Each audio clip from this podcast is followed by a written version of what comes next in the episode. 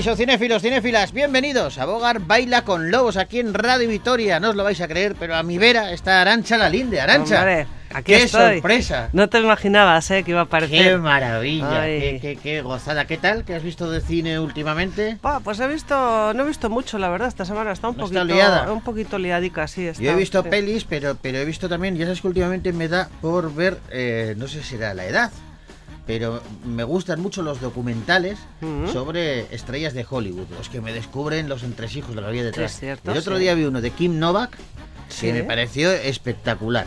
Y me abrió los ojos sobre una historia que no conocía, porque todo el mundo conoce a Kim Novak como esa rubia espectacular de Hitchcock, en Vértigo y esas películas que hizo, ¿no? Y las y cosas que detrás, hablaban, eh, pero una mujer empoderada, pero no te puedes ¿eh? imaginar, ¿eh? Sí, sí, una mujer que llegó, eh, la, fíjate, ella llegó a Hollywood y la cogieron en un estudio única y exclusivamente porque el otro estudio tenía a Marilyn Monroe. Sí. Y entonces el magnate de- del estudio eh, dijo, yo necesito una Marilyn. Claro. Le vieron a esta mujer, a Kim Novak, y esta, esta mujer que casualmente se llamaba Marilyn. Ah, sí, mira. El nombre real era Marilyn Novak. Ah. Entonces le cogieron, lo primero que hicieron es teñirla de rubio platino. Ella se puso un sutil toque de violeta en el, en el pelo Ujú. para diferenciarse, que apenas se apreciaba, pero tenía su toque. Y luego eh, era una mujer de armas tomar, el, el- el ejecutivo este, es que no recuerdo cómo es el nombre, pero el ejecutivo este, que era un cerdo, Sí. con todas las letras, Sí. lo digo conscientemente porque era eh, un tipo, estamos hablando de hace muchos años, era un tipo que se ap- aprovechaba de todas las mujeres que pasaban por, por, Por allí. Quiso hacerlo con Kim Novak, pero esta no le dejó. Y fue la única que se libró porque como necesitaba a otra Marilyn, pues Mm. eh, fueron para adelante con ello. Le quisieron poner otro nombre. Sí. Kim, eh, Kim Marlowe. Se Sí. querían llamar, tú te vas a llamar Kit Marlowe, Kim Marlowe. Ujú. Y dijo ella, no, no, Kim lo acepto, pero el apellido es el mío, Jo, Novak. Pues, pues yo había eh, escuchado que aquí Novak pues había sufrido también eh, a Hitchcock. A Hitchcock, pero no, no de tanta... Ella decía incluso que Hitchcock era muy exigente, que, que sí que que se veía eh, ella misma reflejada en la película de Vértigo. Porque fíjate, la peli de Vértigo, lo que, lo que para quienes la hayan visto hace mucho tiempo, el argumento es que James Stewart es un tipo al que se le muere el amor de su vida, encuentra a otra mujer muy parecida físicamente y lo que hace es convertirla en la muerta. La quiere convertir con el pelo, con la ropa, con la forma de caminar, la forma de hablar, con todo, ¿no? Y entonces ella se sentía identificada de alguna manera porque decía, yo llegué a Hollywood eh, siendo Marilyn Novak y me han convertido en Kim Novak. Y me hacen andar de, otra, de una manera, vestir de una manera, peinarme de una manera. Y se sentía así identificada. Y eh, bueno, es que nos vamos a alargar, pero, Bueno, bueno, pero el muy bien, me documental es fantástico. ¿eh? Y me, y ¿Cómo se ¿sabes a titula? quién ¿Sí? pone? Kim Novak, no me acuerdo cómo. Vale. Kim Novak sale. Pero, pero quiero decirlo porque tuvo una polémica muy grande porque se enamoró de eh, el del Rat Pack. Eh, ay, Martin. No, Frank Sinatra. Sammy Davis Jr. El que iba a ¿Vale? Sammy Davis Jr. Y, y claro, generó una polémica brutal, porque estamos hablando también de que era una sociedad, la americana, muy racista. Y claro, era una blanca con un negro. Mm. Y entonces, eh, vamos, les, les jorobaron de tal manera que rompieron la, la relación romper, y a las semanas tuvo que eh, aparecer eh, Sammy Davis Jr. que se casaba con, con una mujer de raza negra también, porque si no se lo cargaban Ostras. los racistas. Y, y esta mujer, cuando está, me preguntas por Hitchcock, cuando Kim Novak empezó a trabajar con Hitchcock, se la prestó el estudio, era con otro estudio. Se la prestó y, y el, el cerdo del, del directivo se llevó 250.000 euros solamente por prestarla. Pero a ella la seguía pagando el sueldo normal.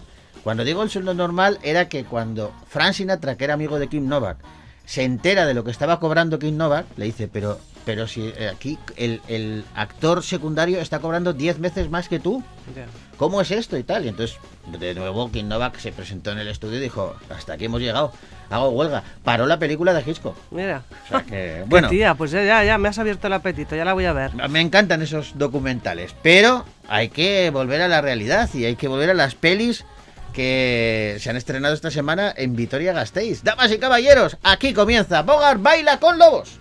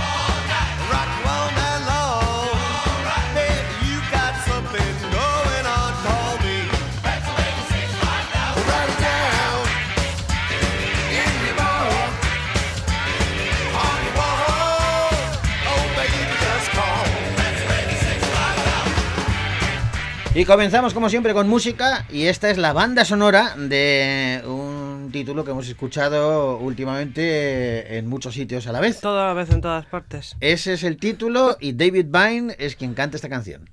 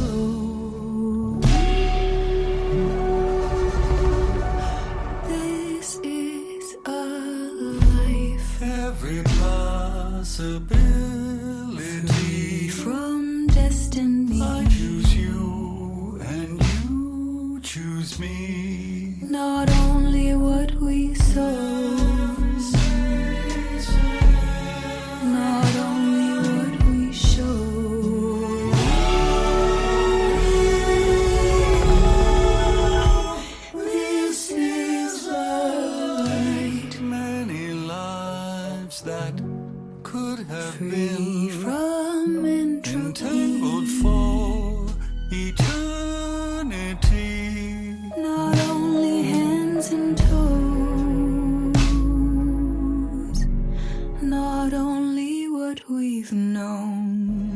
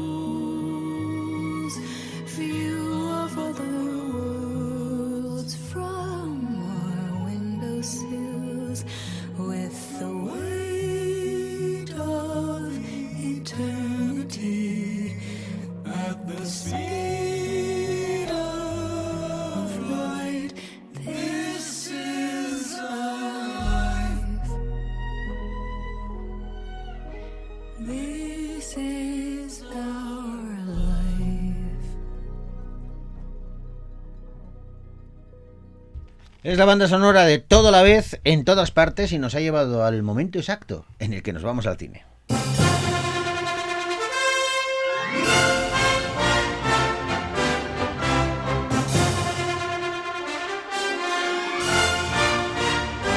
Y comenzamos el repaso a los estrenos hablando de una película española que dirige Álvaro Gago y se titula Matria.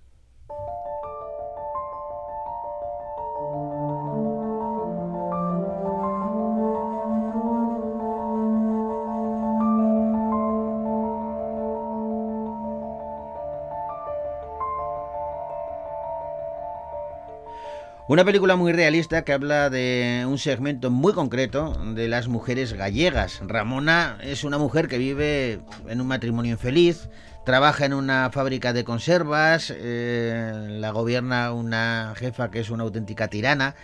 Y ante esta situación eh, y todos los desafíos que, que, le supone esta rutina diaria que a ella ya le parece sin sentido, Ramona va a tratar de refugiarse en la relación que mantiene con su hija y con su nieta. últimos días deronse varias cousas na empresa Temos que facer aí unha pequena revisión Cal é o teu nome? Ramona Iglesias Bouzón De que buscabas? De todo menos fábricas Vale, un momentiño Esta zona blanca que ves aquí, aquí non entra o aire nin se pode entrar. Vexo, Velo, pero non estás facendo nada para remediar. Que quere que fa? Estás segura que non queres volver? Eu esa casa co tipo ese non volvo. É tipo, ti ocúpate de teu, si? Sí? Pero se te estás subindo, Álvaro Gago es el guionista y el director de Matria, esta película que protagonizan María Vázquez, eh, Santi Prego y Tatán. Y es el primer largometraje de este director gallego. eh, y este largometraje viene de un cortometraje anterior que se titulaba igual y eh, que ganó muchos premios a nivel nacional e internacional, como el Gran Premio del Jurado en Sundance, fíjate.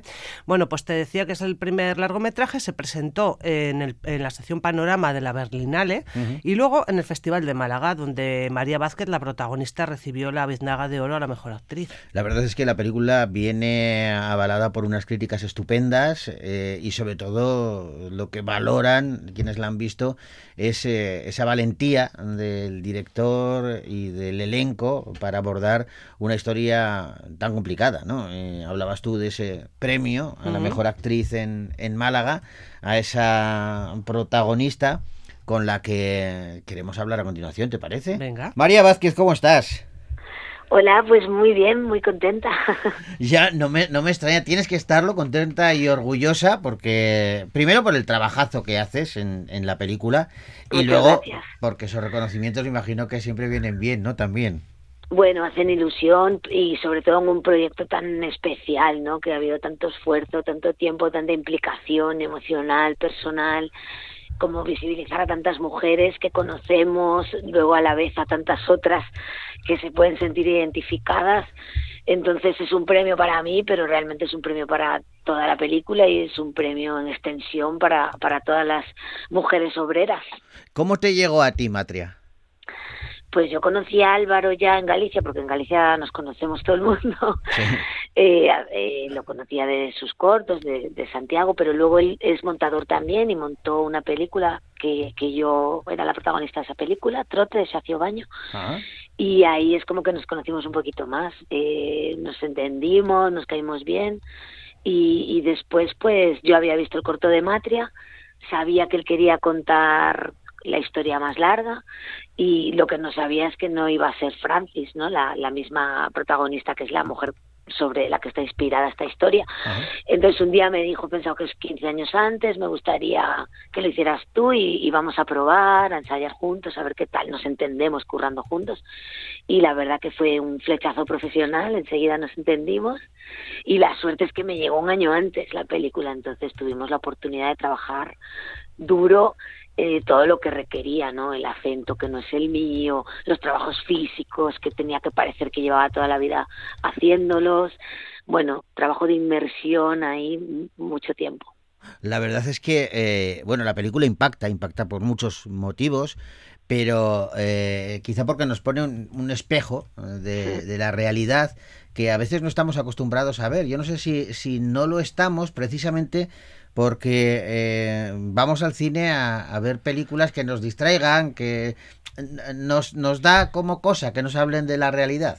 Bueno, es comprensible a veces también las vidas y esta, este, este mundo en el que vivimos ahora, ¿no? Tan, tan agresivo, pues te hace que muchas veces tú quieras ir al cine o en tu casa ver películas para desconectarte, ¿no? A mí también me pasa a veces.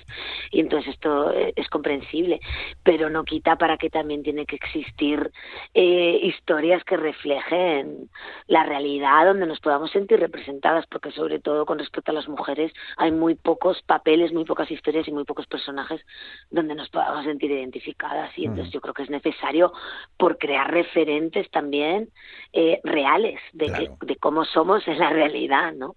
Estoy de acuerdo. Oye, ¿es verdad que te enrolaste en un barco mejillonero para preparar el papel?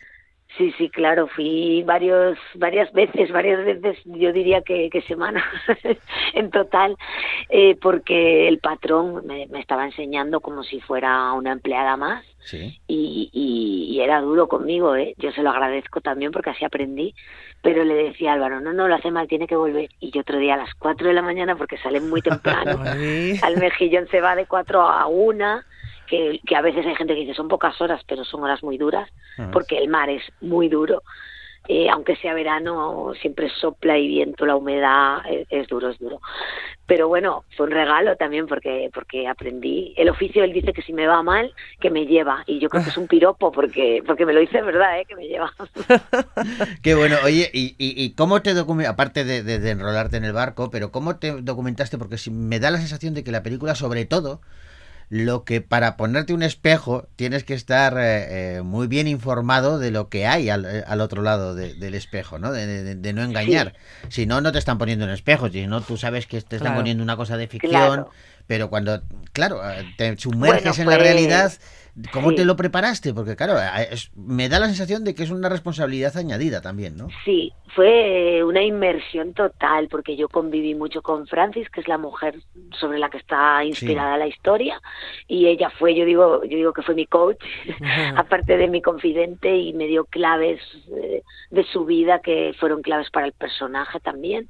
Y, y, y- y Álvaro es muy listo y genera también, hizo campamentos, ¿no? Donde convivimos mucho tiempo y yo estaba con las mujeres de la fábrica que también me acogieron y que ya son mis amigas, eh, pues, pues conviviendo mucho tiempo con ellas. Eh, eh, menos dormir, que volví a mi casa, pero ya el último mes y medio también me quedé allí en, en Vilanova. Yo iba y venía mucho. Y luego tam- también mm, no dejo de vivir en la realidad, ¿no? Que me, que me rodea. Y, y hay muchas Ramonas, por desgracia, en el mundo. Y yo vivo en Santiago, pero en una zona que es como un pueblito, donde tengo muchas vecinas, señoras, que trabajan en su huerta, en su casa, eh, cuidando a sus padres, a, a sus nietos. Entonces, bueno, hay muchas fuentes de inspiración, ¿no? Que observar. Entiendo que todo, toda esta precariedad eh, se puede también extrapolar a otros sectores, a otros oficios que quizá no sean tan tan duros eh, físicamente, pero que sí esa inestabilidad laboral te puede generar eh, una angustia y una enfermedad mental, ¿no? Eh, eh, es el caso, por ejemplo, de, de tu oficio, el de la interpretación. No es fácil, no, no es fácil ser actriz. No, es muy difícil y además como que se nos vende un mundo no muy glamuroso, de cara se vende de cara al espectador y espectadora como de, de que es fácil y, y de que somos ricas y que estamos en fiestas, ¿no? Y la realidad es que hay un porcentaje muy pequeño de actores que vivan de su trabajo y actrices mu- mucho menos. Entonces, es verdad que yo soy una privilegiada porque vivo de mi trabajo eh, desde hace muchos años, porque en Galicia íbamos haciendo cosas, pero pero es un trabajo muy duro. Tengo muchas compañeras que tienen que tener plan C, el que pueden y la suerte que tenemos es que, que allí Galicia es todo más pequeñito y tenemos una buena red donde nos apoyamos todas bastante. Eh, creo que una de las armas fundamentales eh, para, para subsistir en general, ¿eh? Por lo que tú estabas hablando, creo que también se puede apli- aplicar a, a- Ramona y a todos, es el sentido del humor. ¿Tú lo has vivido cuando estabas eh, eh, preparando este papel con esas mujeres que tienen esta vida tan dura? eh, eh, ¿También sacan el sentido del humor? Buah, es increíble. Es verdad que en Galicia tenemos este sarcasmo que nos caracteriza, ¿no? Que hacemos Sí. humor de todo y tenemos mucho humor negro, pero especialmente en esa zona que yo le llamo la Andalucía gallega, porque son mucho más para afuera, porque Galicia también tenemos como una imagen de gente para adentro, que habla como monosílabos, y es que en Galicia hay muchas Galicias, nada tiene que ver la Galicia de Lugo con la Galicia de esa zona, del, del sur, de Pontevedra, y y ellas sí, y luego te reconocen que es una coraza también, ¿no? Porque, porque dicen si realmente eh, me cuestiono todo lo que me está pasando, me hundiría y Claro. entraría en depresión. Entonces sacan todo el rato el sentido del humor, las bromas, que, que las permiten continuar y, y- y liberar un poco también la tensión diaria. Vale, ¿y tú la energía de dónde la sacas, María? Porque tu personaje eh, es que además tú eres finita, finita, pero has tenido que adelgazar todavía más porque es que no paras. Ya, la verdad que, pero mira, la verdad que en ese sentido me parezco mucho a Ramona, yo soy bastante inagotable, o sea, Sí. como, y, y- y bastante que no paro. También me tengo que obligar a parar, a respirar, a, a disfrutar las cosas, ¿no? Y en eso, esto, esto me lo ha enseñado el, el personaje, que se lo agradezco a Álvaro y al personaje, a eso, a que hay que parar y hay que mirarse y ver, cuidarse, ¿no? Que, que necesita uno. ¿Sabes qué pasa? Que me, me parece que hacéis también con películas eh, como esta eh, eh, una especie de función social. Me voy a explicar. ¿eh? Me parece que Matria eh, eh, puede ser una de esas cintas que la vean historiadores dentro de un siglo, ¿vale? Y con otras películas eh, de, de hace 10 años, de hace 15, de hace 20, se pueden formar una opinión de cómo era realmente la sociedad en España Sí. En, en este momento. Se podrían ver en el colegio. Se- Es una especie de testamento, ¿no? Sí, la verdad que, que sí. Y, y se quiere hacer con esta película en Galicia, por lo menos llevarla a los institutos. Yo Claro, creo que es importante, es muy importante. Y luego además que también oficios como hay las bateiras, el mejillón, hay cosas que igual que tienden a desaparecer de esa manera, el trabajo. Entonces, yo, yo creo que es importante por, por muchos motivos, pero también para ver el reflejo de una sociedad allí del mar mm, mm, principalmente masculina, muy machista y, y, y que se verá cómo vivían las mujeres y espero que esto en unos años digan, madre mía, ¿cómo es posible que viviesen así las mujeres ¿no? en esta época? Es que fíjate, Ojalá. eh, igual María es un poco polémico lo que digo, pero me parece, esto es a título personal, eh, que eh, eh, Matria hace más por el feminismo que muchas leyes. Bueno, mm, puede ser polémico, pero es que es verdad, porque al final yo creo que todo lo audiovisual es mucho más inmediato que una ley o que la educación, que es mucho más lento. ¿no? Impactante además, ¿no? Exacto. Desde luego hay que hacer leyes, hay que legislar, porque claro, luego en el claro, cine no cambiamos la sociedad, pero, pero también es muy importante que, que, ha- que hagamos eh, cine y, y series y, y libros y cultura con responsabilidad, ¿no? Claro. También. Claro, está clarísimo. Oye, María, ¿cómo fue, por cambiar de, de tema radicalmente, cómo fue ese, ese momento de, de recibir eh, el premio en Málaga? Me imagino que, que- que- pues, hablamos de impacto, para ti ese sería el mayor, ¿no? Bueno, fue muy emotivo, claro, me hizo mucha ilusión, pero sobre todo, aparte de que por la película, que me alegré mucho, porque creo que estos premios siempre ayudan también a, a dar un empujón a películas pequeñas que se les da un poquito más de visibilidad, pues por las muestras de cariño, ¿no? De repente yo sé quién, quién es mi familia y mis amigos y mis amigas, pero, pero de repente ver que tanta gente se alegra por ti, que te quiere, es como, bueno, qué bonito, ¿no? Qué bonito. Ujú. ¿Y en qué, en qué estás ahora, María? Pues mira, ahora acabo de terminar de rodar una peli que se llama Alumbramiento de Pau Teixidor. Eh, y, y tengo por estrenar una película catalana con Celia Rico que, que se llama Los Pequeños Amores. Y a descansar un poquito también, También. entre proyectos que me toca un poquitito. Oye, hablábamos, María, de esa incertidumbre. ¿Cómo has conseguido tú eh, eh, ir encadenando un trabajo, tu trabajo, otro trabajo? Y da la sensación, me imagino que, que la realidad será otra, ¿no? Pero la sensación que da es que además están, son personajes como muy bien elegidos. Sí, el otro día me lo preguntaban y yo decía, sin ánimo de ser pedante, porque luego otras veces también he tenido que coger cosas por necesidad Sí, claro, económica, ¿no? claro. Obviamente, pero es un poco como yo soy una persona que tampoco necesito gran- grandes lujos y tengo mi casa con mi huerta, mi familia, me gusta mucho la vida sencilla, intento, pero no, no por elegir cosas que me identifiquen, pero más que nada porque lo paso mal, me encantaría no pasarlo mal haciendo todo tipo de cosas y, y hacer caja también a veces, ¿no? Pero, Claro. Pero, pero lo sufro, lo sufro y digo, en este mundo no hemos venido a sufrir. Y he tenido suerte que me han llegado cosas bonitas también que he podido escoger, que a lo mejor pues han sido más pequeñas, he ganado menos dinero, pero las he disfrutado un montón. ¿Y un premio como el de Málaga supone realmente un, un empujón eh, en la carrera o, o- o se queda luego en, en la anécdota? Eso no, eso no lo sé porque es muy pronto, ¿no? Es muy pronto. Pero bueno, eh, sobre todo yo me lo tomo como un cariño y yo creo que también me pilla ya mayor, en el buen sentido de la palabra, de, de, de no hacerme expectativas y yo sé que esta profesión siempre es pico pala y, Claro. y muchas veces volver a empezar y, y como el primer día con la misma ilusión y el mismo esfuerzo y, y esto es lo que hay. Hay gente a lo mejor que le llega más rápido, yo siento que lo mío ha sido siempre una carrera de fondo mm, fuerte, pero bueno, Eso también... eso también curte, ¿no? Sí, exacto. Y, y bueno, es lo que me ha tocado y, y he tenido mucha suerte igualmente, así que ¿Cómo? contenta y agradecida. ¿Cómo, ¿Cómo empezaste en esto de la interpretación? Pues un poco casual, porque yo quería ser bailarina de ballet clásico y me examinaba de ballet clásico y estudié un poco, empecé la interpretación como para complementar la danza y ahí dije, ostras. Es que esto es lo mío, no tiene nada que ver, ¿no? Y luego Y tus, podía... pies te, tus pies te lo agradecieron, me imagino, Eh, ¿no? bueno, sí, de hecho los tengo bastante destrozados, pero pero bueno, paré a los 18 y además fue radical, dije, no, no, no quiero bailar, yo quiero interpretar. Y lo bueno es que la danza me dio mucha resistencia, como la de Ramona, y, y mucha disciplina, ¿no? Que para para la actuación yo creo que está muy bien, para, para no frustrarte rápido. Oye, hablabas antes de ese cariño que recibiste en Málaga. Te mandamos toneladas de cariño desde Vitoria también. Muchas Y- gracias. Me encanta Vitoria, así que me encanta que me hayáis llamado. Muchas gracias.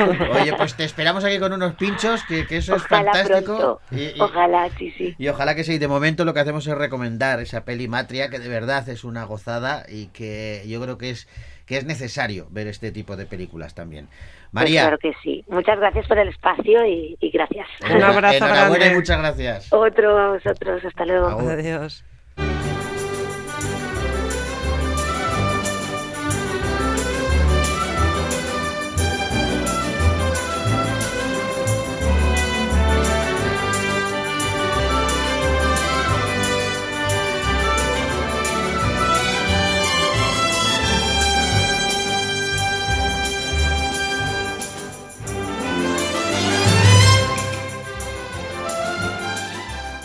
Pues tenemos que despedirnos ya, Arancha, se nos ha Mm. echado el tiempo encima. Mañana vamos a repasar todos los estrenos que Sí, han llegado. Que Hoy- los hay muy interesantes también. Hoy con esta charla con María y hablando de Matria, pues se nos ha pasado la hora, pero mañana volvemos y os dejamos con música, os dejamos con la banda sonora de una peli que llega dentro de nada, que protagoniza Chris Pine, se titula Dungeons and Dragons, eh, honor entre, la- entre ladrones.